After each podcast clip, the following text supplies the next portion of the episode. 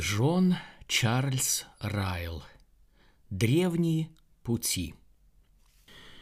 Продолжаем читать главу 16 «Покаяние». Следующий пункт. В-третьих, без покаяния нет никаких шансов попасть на небо в грядущем мире. Небо – это подготовленное место для подготовленных людей. Наши сердца должны быть настроены на небесную жизнь, иначе она не принесет нам никакой радости. Наш разум должен находиться в гармонии с разумом небожителей, иначе их общество было бы для нас невыносимым. Я хотел бы помочь попасть на небо каждому, в чьи руки попадет эта книга. Но я не могу оставить вас в неведении относительно того, что небо никогда бы не стало для вас местом блаженства, если бы вы попали туда с нераскаянным сердцем. Что бы вы делали в небе, если бы попали туда с сердцем, любящим грех? С кем из всех святых вы бы поговорили? Возле кого бы вы сели? Конечно же, пение Божьих ангелов не будет по сердцу тому, кто не может выносить святых на земле и никогда не восхвалял Агнца за его искупительную любовь.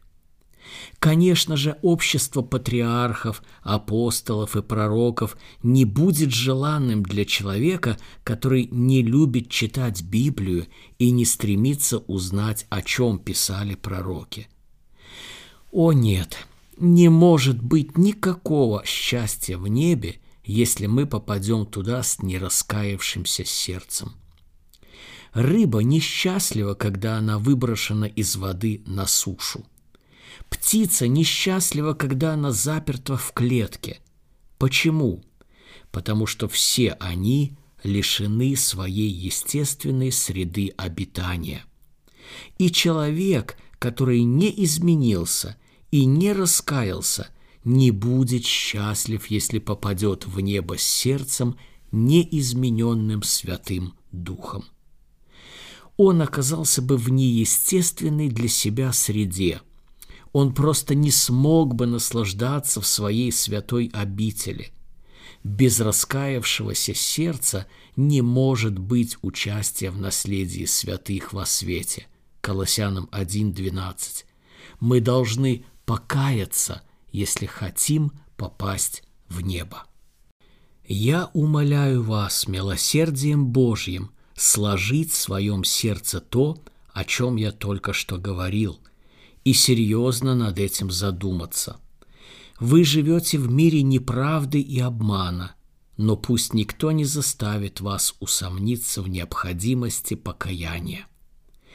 О, если бы все называющие себя христианами больше видели и осознавали необходимость, абсолютную необходимость истинного покаяния перед Богом – Существует множество вещей, которые не являются необходимыми.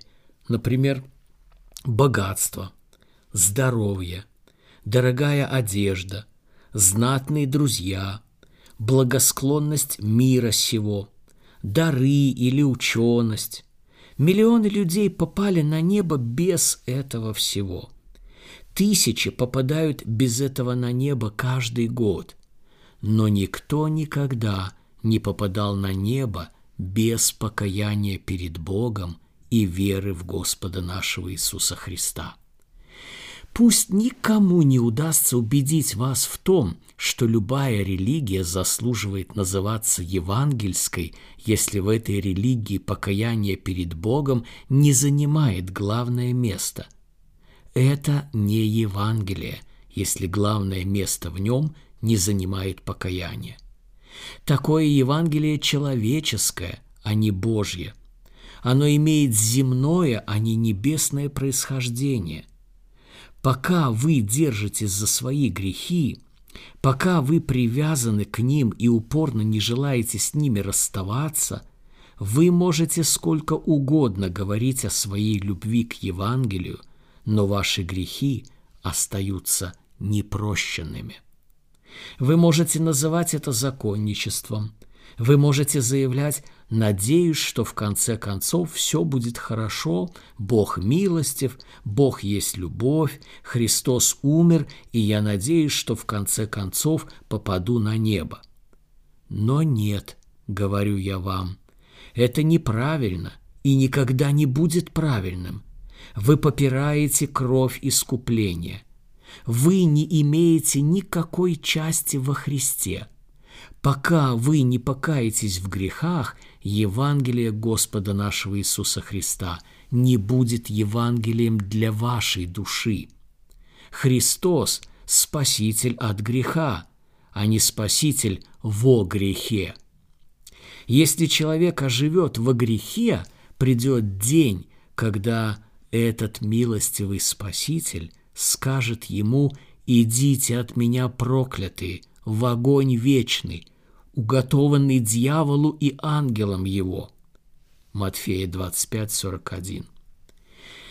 И пусть никто никогда не сможет вам внушить, что в этом мире можно быть счастливым и без покаяния.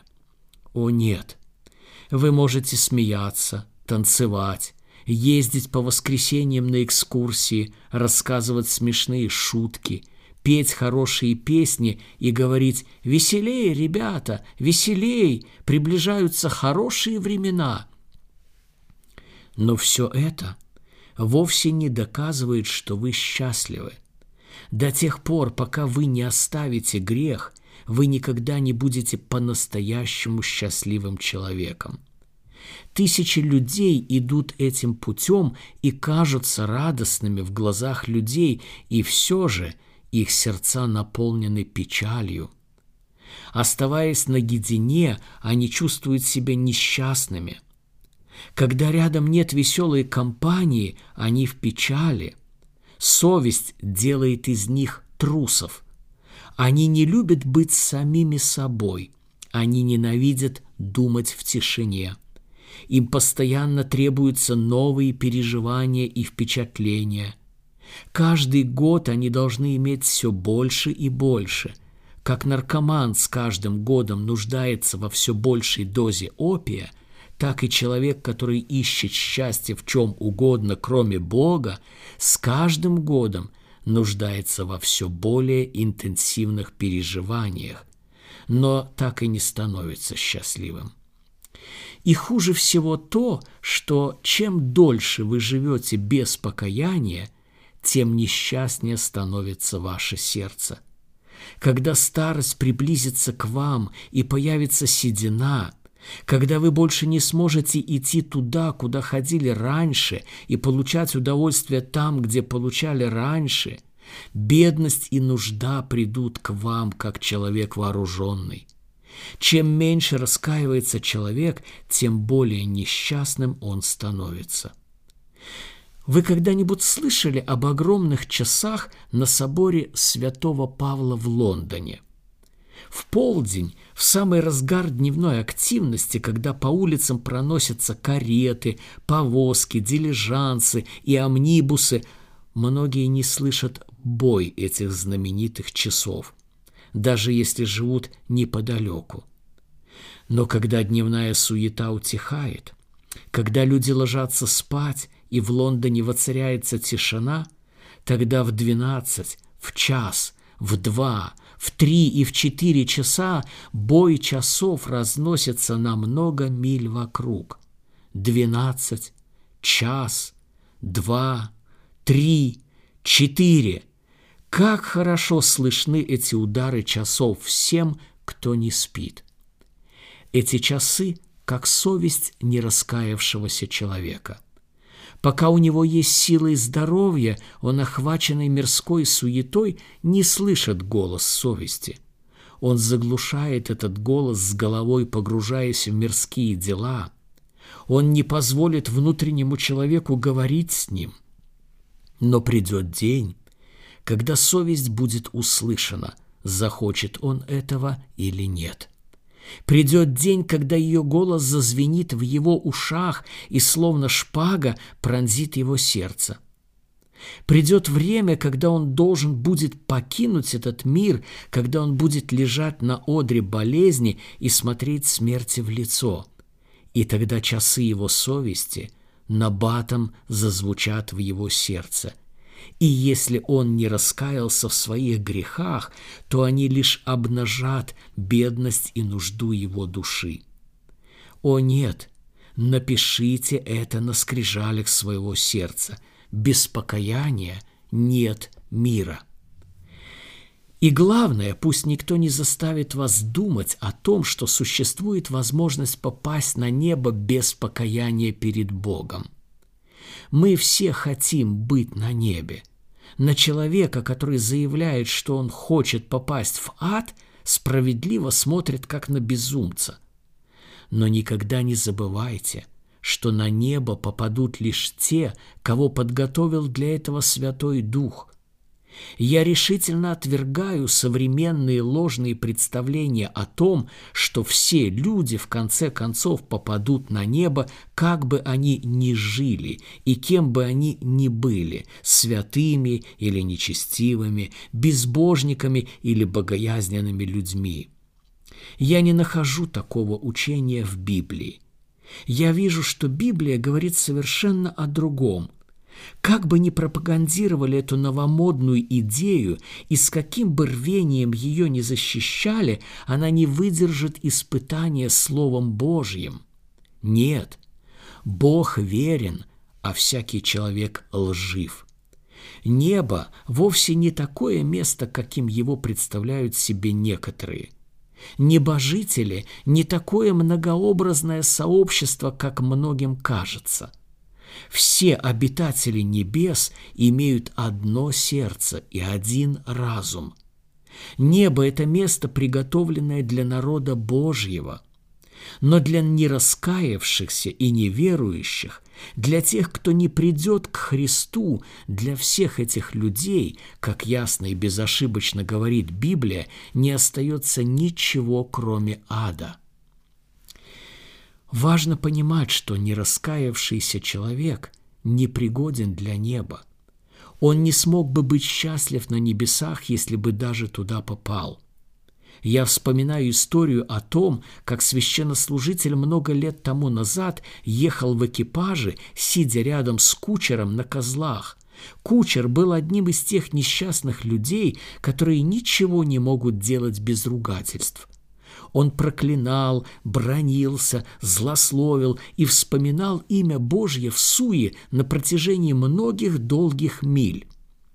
Он продолжал путь, яростно стегая лошадей, ругаясь и сыпля проклятиями. Наконец священнослужитель тихо произнес «Кучер, я чрезвычайно боюсь». «Господин», — ответил кучер, — «чего вы боитесь? Все идет хорошо, нам нечего волноваться». «Кучер», — снова сказал священнослужитель, я чрезвычайно боюсь за вас, потому что не могу себе представить, что бы вы делали на небе, если бы туда попали. На небе нет места ругательствам, проклятиям и раздражению. Там нет лошадей, которых можно было бы хлестать. Да, я не могу себе представить, снова повторил священнослужитель, что бы вы делали на небе. «О, это только ваше личное мнение», — сказал кучер и замолчал. Прошли годы.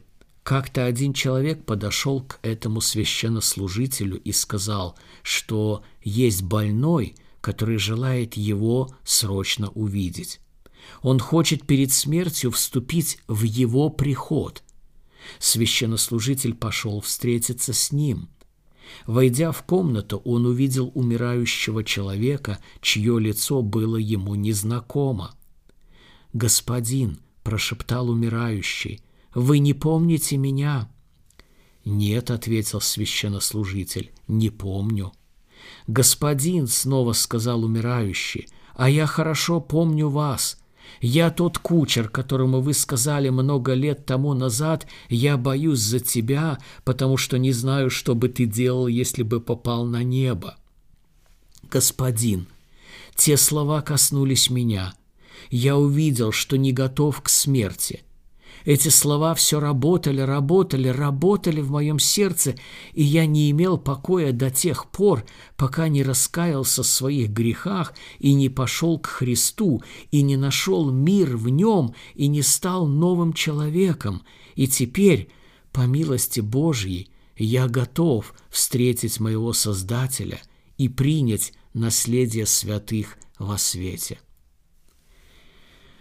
И снова я призываю вас помнить, что без покаяния перед Богом не может быть готовности к жизни на небесах. Не раскаявшийся человек испытывал бы только боль и мучение, если бы там оказался.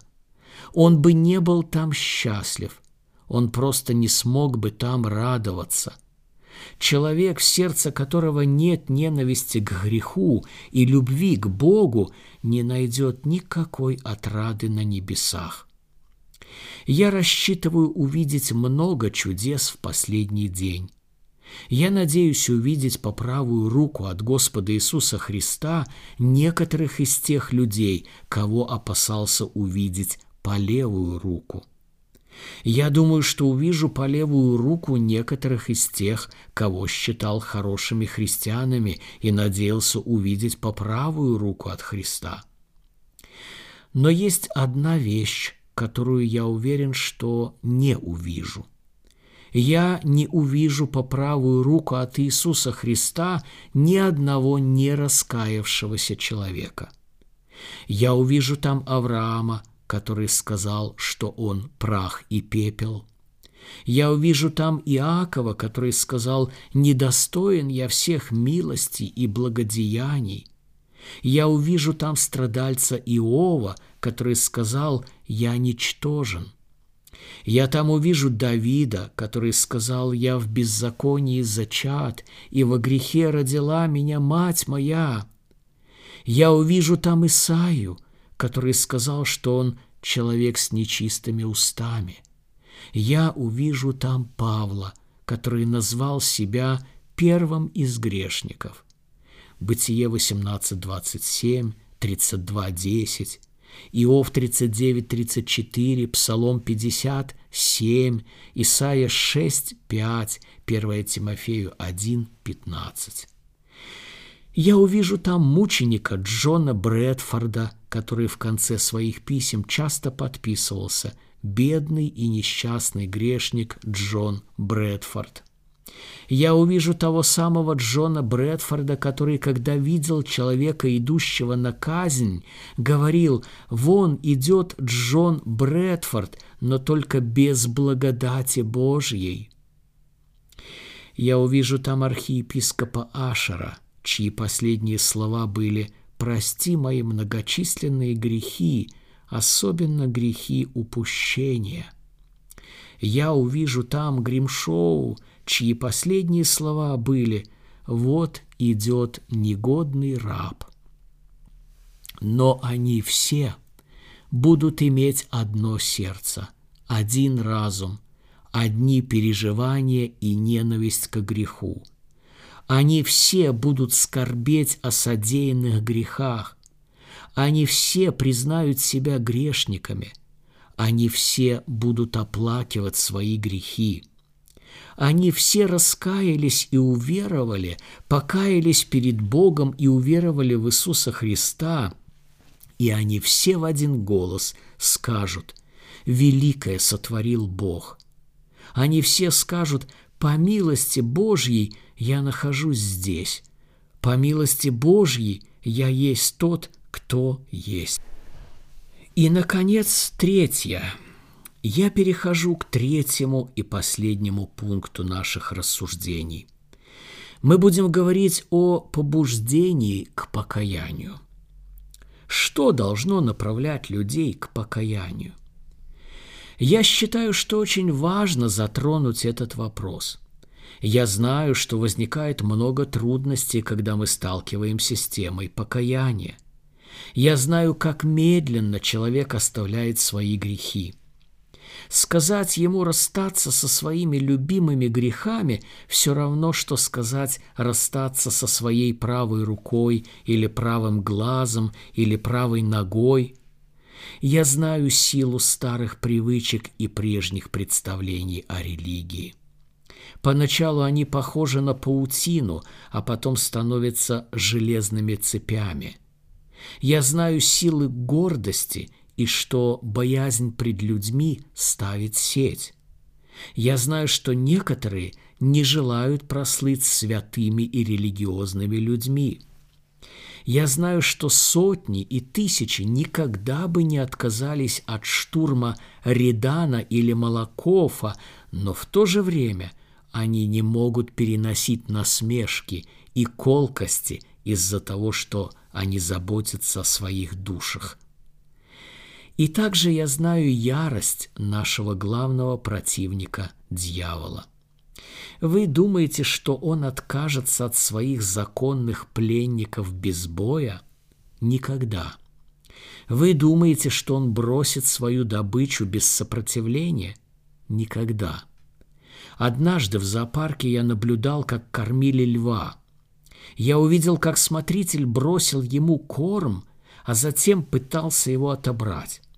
Я помню, как лев зарычал и прыгнул, сражаясь за свою еду. И я вспоминаю, что противник ваш, дьявол, ходит как рыкающий лев, ища кого поглотить. 1 Петра 5.8. Вы думаете, он просто так оставит человека и без борьбы позволит ему покаяться? Никогда, никогда, никогда.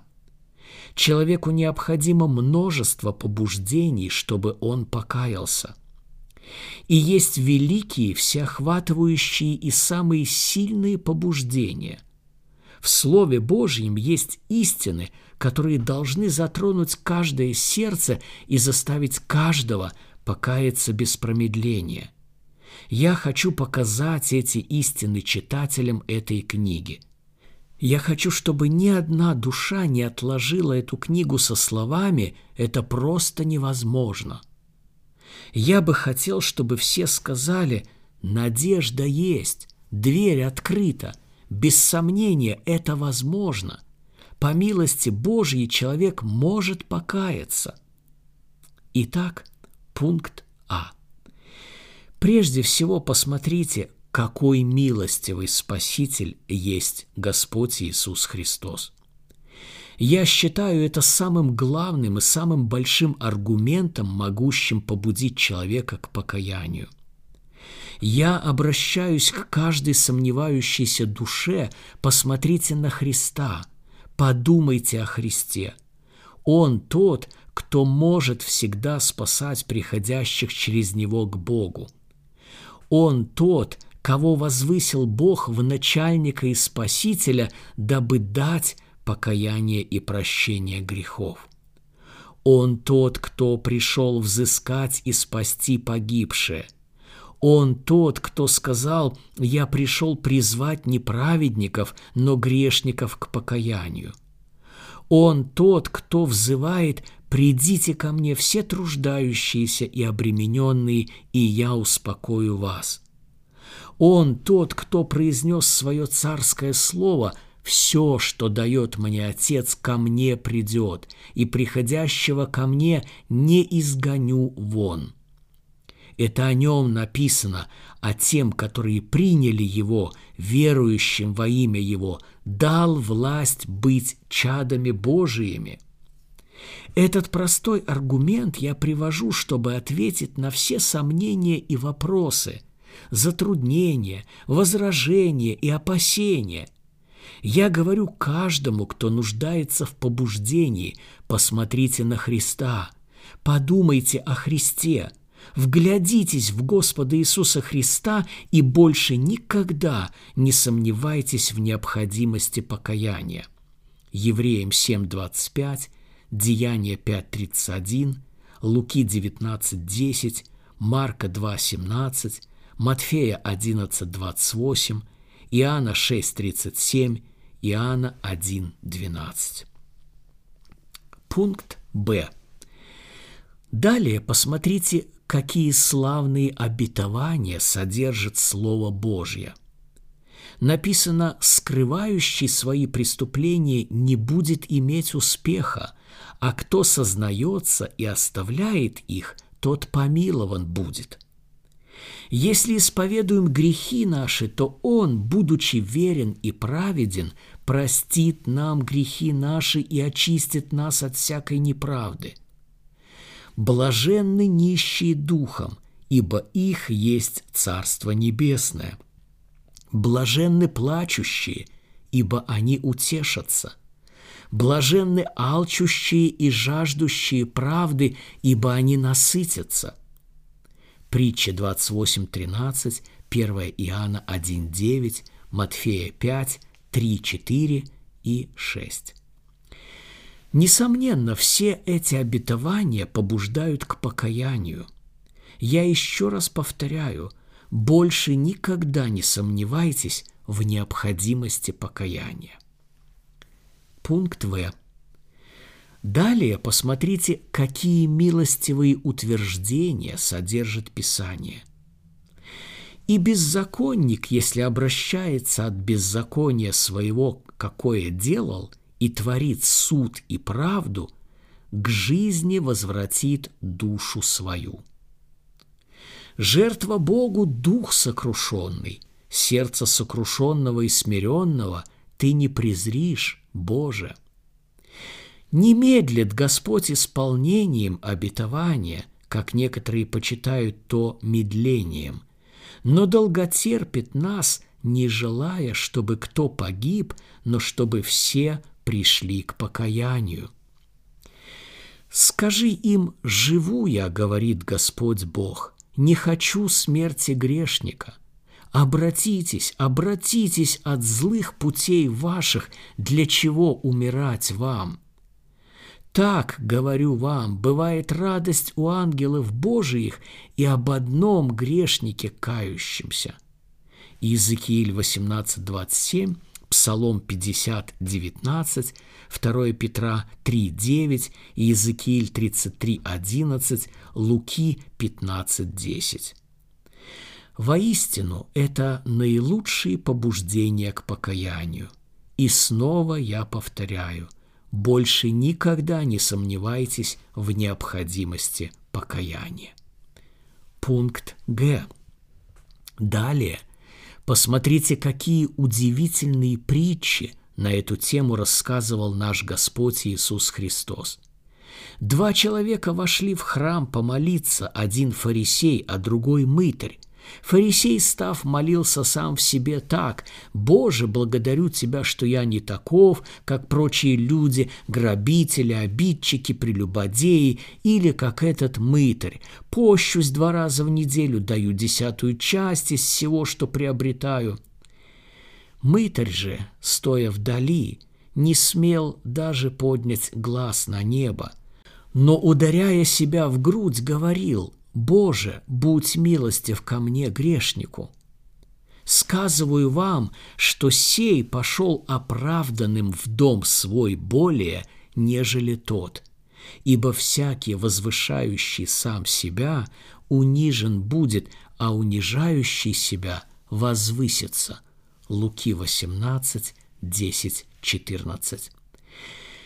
Послушайте еще одну удивительную притчу нашего Господа о блудном сыне. У некоторого человека было два сына, и сказал младший из них отцу, «Отче, дай мне следующую мне часть имения». И отец разделил им имение. По прошествии немногих дней младший сын, собрав все, пошел в дальнюю сторону и там расточил имение свое, живя распутно. Когда же он прожил все, настал великий голод в той стране, и он начал нуждаться, и пошел и пристал к одному из жителей страны той, а тот послал его на поля свои пасти свиней. И он рад был наполнить чрево свое рожками, которые ели свиньи, но никто не давал ему. Придя же в себя, сказал, «Сколько наемников у отца моего избыточествуют хлебом, а я умираю от голода. Встану, пойду к отцу моему и скажу ему, «Отче, я согрешил против неба и пред тобою, и уже недостоин называться сыном твоим. Прими меня в число наемников твоих». Встал и пошел к отцу своему. И когда он был еще далеко, увидел его отец его и сжалился, и, побежав, пал ему на шею и целовал его. Сын же сказал ему, «Отче, я согрешил против неба и пред тобою, и уже недостоин называться сыном твоим».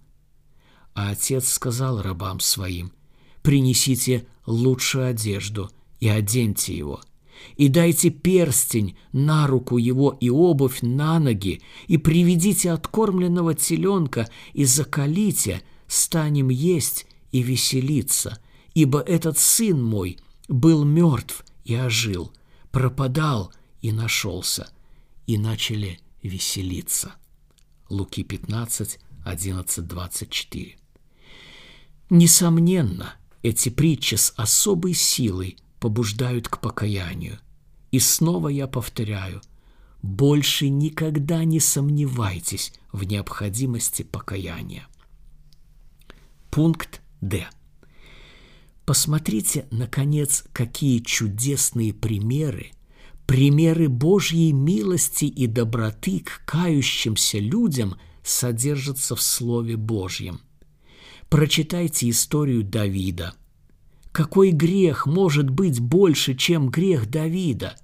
Но когда Давид повернулся к Господу и сказал «Согрешил я пред Господом», Тогда он получил ответ, и Господь снял с тебя грех твой. Прочитайте историю Манасии, чье нечестие может быть большим, чем его. Он убил собственных детей. Он повернулся спиной к Богу отцов. Он поставил идолов в храме. Но когда Манасия, будучи в узах, смирился и помолился Господу – Господь услышал его молитву и вызволил его из плена. Прочитайте историю о Петре. Какое еще отступничество могло быть страшнее, чем его? Он трижды с клятвою отрекся от своего учителя. Но когда Петр заплакал и горько раскаялся в своем грехе, нашлась милость даже для него, и благоволение его учителя – вернулась к нему. Прочитайте историю раскаявшегося разбойника, чье положение было более безнадежным, чем его. Этот умирающий человек уже одной ногой стоял в аду. Но когда он сказал Иисусу «Помяни меня, Господи, когда придешь Царствие Твое», то сразу же услышал чудесный ответ «Истинно говорю тебе, ныне же будешь со мною в раю». Второе царство 12.13, второе Паралипоменон 33, 1, 19, Марка 16, 7, Луки 23, 39, 43. Можно ли представить себе большее побуждение к покаянию? Почему описаны все эти случаи? Их цель – вести людей к покаянию – в них мы видим примеры Божьего долготерпения, Божьей милости и готовности принимать раскаявшихся грешников. Они показывают, на что способна Божья милость. В них мы видим облако свидетелей, доказывающих, что человеку стоит покаяться и обратиться к Богу. А тому, кто продолжает грешить, нет никакого извинения – ибо благость Божия ведет его к покаянию. Римлянам 2.4. Я слышал историю о матери, от которой сбежала дочь и жила греховной жизнью. Долгое время никто не мог сказать, где она находится, и все же эта дочь вернулась и исправилась. Она искренне раскаялась, она научилась оплакивать свои грехи, она обратилась ко Христу и поверила в Него. Древнее прошло прочь, и настало все новое. Однажды ее мать спросили, что она сделала для того, чтобы вернуть свою дочь, какие средства она использовала, какие шаги были ею предприняты. Ответ этой женщины был воистину поразителен. Я молилась о ней день и ночь. Но это было еще не все. Далее она продолжила. Ложась спать, я всегда оставляла входную дверь незапертой. Я думала, что если моя дочь однажды вернется ночью, когда я буду уже спать, она никогда не сможет сказать, что обнаружила дверь запертой, что пришла к матери, но не смогла войти в дом. Так все и вышло. Однажды ночью ее дочь вернулась и, попытавшись открыть дверь, обнаружила, что дверь открыта. И она сразу же вошла, чтобы больше никогда не грешить. Эта открытая дверь стала спасением для ее души. Эта открытая дверь служит прекрасным образом сердца Бога, открытого для грешников. Дверь милосердия широко распахнута. Дверь пока еще не заперта. Сердце Бога полно любви и сострадания. Кем бы человек ни был, что бы он собой ни представлял, в полночь или в любое другое время он может вернуться к Богу и убедиться, что Бог готов принять, простить его и ввести в свой дом. Для этого все готово. Любой желающий может войти.